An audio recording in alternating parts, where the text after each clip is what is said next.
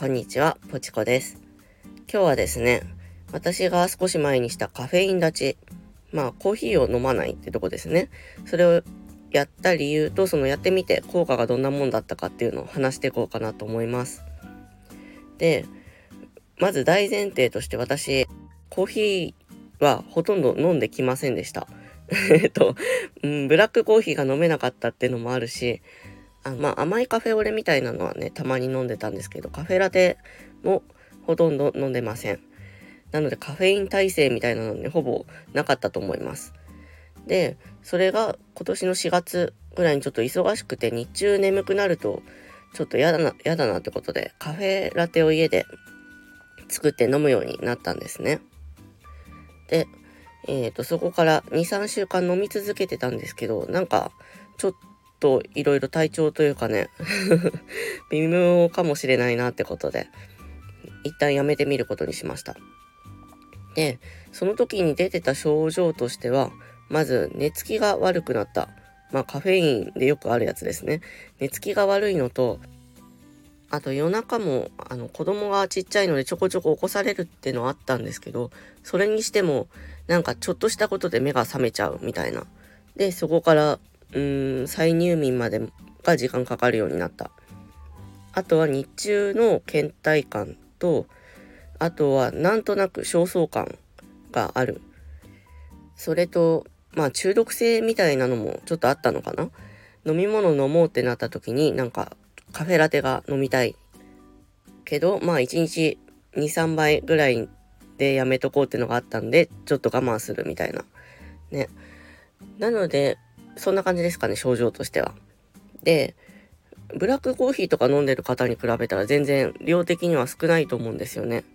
多分ね、ブラックコーヒー換算するとコップ1杯とか、まあ飲んでても1杯半ぐらいだったんじゃないかなと思います。1日に。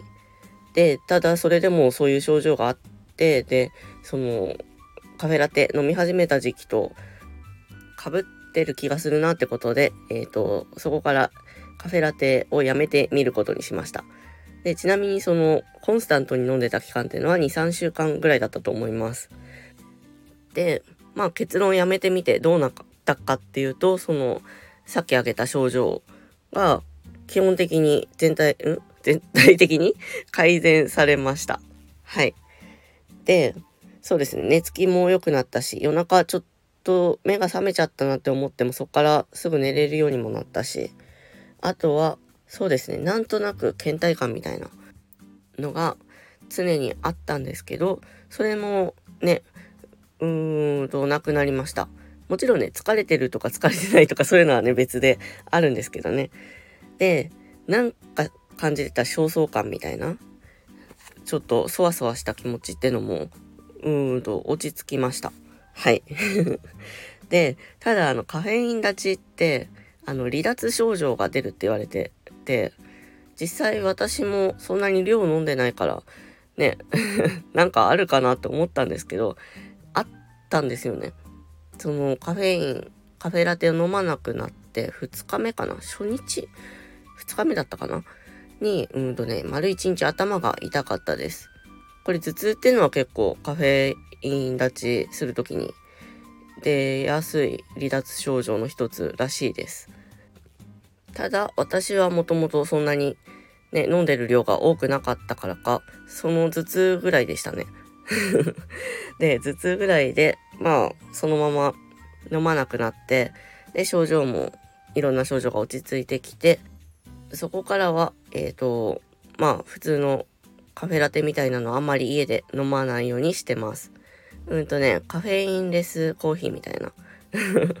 スーパーで売ってるようなの買ってきて、あの、お湯で溶いて牛乳と混ぜて作ったりはたまにしてるんですけど、あの、ね、カフェインが入ってるやつは、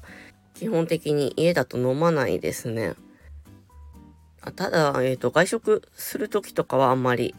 気にせずにというか、まあ、1、2杯ぐらいはカフェラテ飲んだりはしてます。はい。でもたまにって感じですね。で、注意点としては、普段から結構な量のコーヒーを飲んでる方は、うんとね、徐々に減らした方がいいそうです。一気に減らすとね、あの、いろんなその禁断症状みたいなのと一緒だったり、まあ、その離脱症状がすごい強く出過ぎちゃって大変だったりとかするみたいです。なんか体験談とかもね、多分カフェイン立ち体験談とかで調べると色々出てくると思います 一応一つだけあのブログというか見つけたのがあるので貼っときますね説明欄の方に あとはねそのまあなんか飲み続けててあの不安症にも結構影響してくるらしくて不安感みたいな。で日本人ってもともとあの不安になりやすい民族そういうなんか遺伝的なのがあるのでなんかもしちょっと自分がねあの気持ちがそわそわしやすいとかうんと波がありやすあるありやすいってなんだ 波がうんとあるなっていう自覚がある方でコーヒーを結構飲んでるって方はもしかしたらちょっと減らしてみるとね落ち着くかもしれないです。でそのカフェインのえっ、ー、と、耐性というか感受性の高さみたいなのって人によって違うらしいんですね。だから、あの、大体、うんと、体重がこのぐらいだととか、成人とその未成年で、うんと、大体このぐらいで違うみたいなのが表で出てたりするんですけど、まあ、それ以上飲んでも平気な人もいるし、それ以下でもいろんな症状が出る人ってのがいて、で、私は多分カフェインに弱いタイプなのかなと思います。うんと、そのね、ブラックコーヒー換算で多分、1杯分ぐらいだったんですけど、毎日飲んでたのが。基本的にね、2杯ぐらいまでだと、一般的な人は、うん、あんまり影響がないらしいんですね。で、まあ、なので私はちょっと弱いのかなってのと、あとね、前にブラックコーヒー飲めるようになりたくて、マックでね、アイスコーヒー頼んだことがあるんですよ。アイスコーヒーとポテトかなんかを。で、うんとね、その S サイズだったか M サイズだったか忘れちゃったんですけど、M で確か飲みきれなかったのかな？で、ちょっと残しちゃったんですけど、その飲んだのが多分、おやつの時間帯ぐらい、うん、3時とか 確かそのぐらいで、その後からね、もう夜寝つく前ぐらいまですごい、あの、動悸あの、心臓がバクバクしてるっていうのかな あれがね、うんと寝る前までありました。はい。で、そんな感じで、あの、一般で販売してるような量とか、ね、それ以下だから大丈夫かなとか、私みたいに、あの、カフェラテを1日、まあ2、3倍だから、そんなにブラックコーヒー量で見たら飲んでないよなって人でも、なんかちょっと最近倦怠感があったり、寝つきが悪いなって方は、えっ、と、体勢があんまりない方なのかなって思うので、はい。控えめにしてみるともしかしたらその辺改善されるかもしれないです。そんな感じで今日はね、カフェイン立ちをしてみてどんな感じだったかみたいなところを 話してみました。ね、適量ならね、眠気覚ましとかにいいって言われてるので全然大丈夫だと思います。はい。ただ、こうやってちょっとなんか最近体調的にあれだなとか、コーヒーを飲むと、まあ、シャキッとする、したり、やる気が出たりはするんだけど、そのエンジンのかかり方が、変な、変なハイテンションっていうのかな。なんかね、普通のかかり方じゃないなって思ったりとか、それの反動が出てるなみたいなのを思った時は、少しカフェイン量を減らしてみるといいのかなと思います。はい。今回の私のカフェイン立ちの話、何かの参考になれば嬉しいです。そんな感じで、皆さん、コーヒーを飲む方も、そうでない方も、ね、